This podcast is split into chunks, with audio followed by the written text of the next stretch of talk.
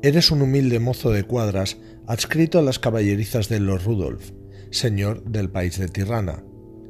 Desde hace muchos años, tu vida ha transcurrido monótona y sin sobresaltos entre corceles y mulos, entre alfalfa y paja, entre la mañana y la noche. Eres afable en el trato, caes bien a tus capataces y compañeros y tienes un rostro agradable que te ha dado alguna noche de gloria en la intimidad de las cocinas. De estatura normal y complexión estándar. ¿Qué más decir?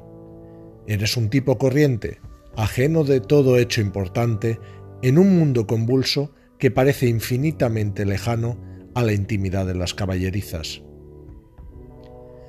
Ningún acontecimiento de interés ocurre pues en Seckelberg, una mediana población cercana a Tirrus, capital del país de Tirrana, fiel territorio adscrito al emperador Wexes.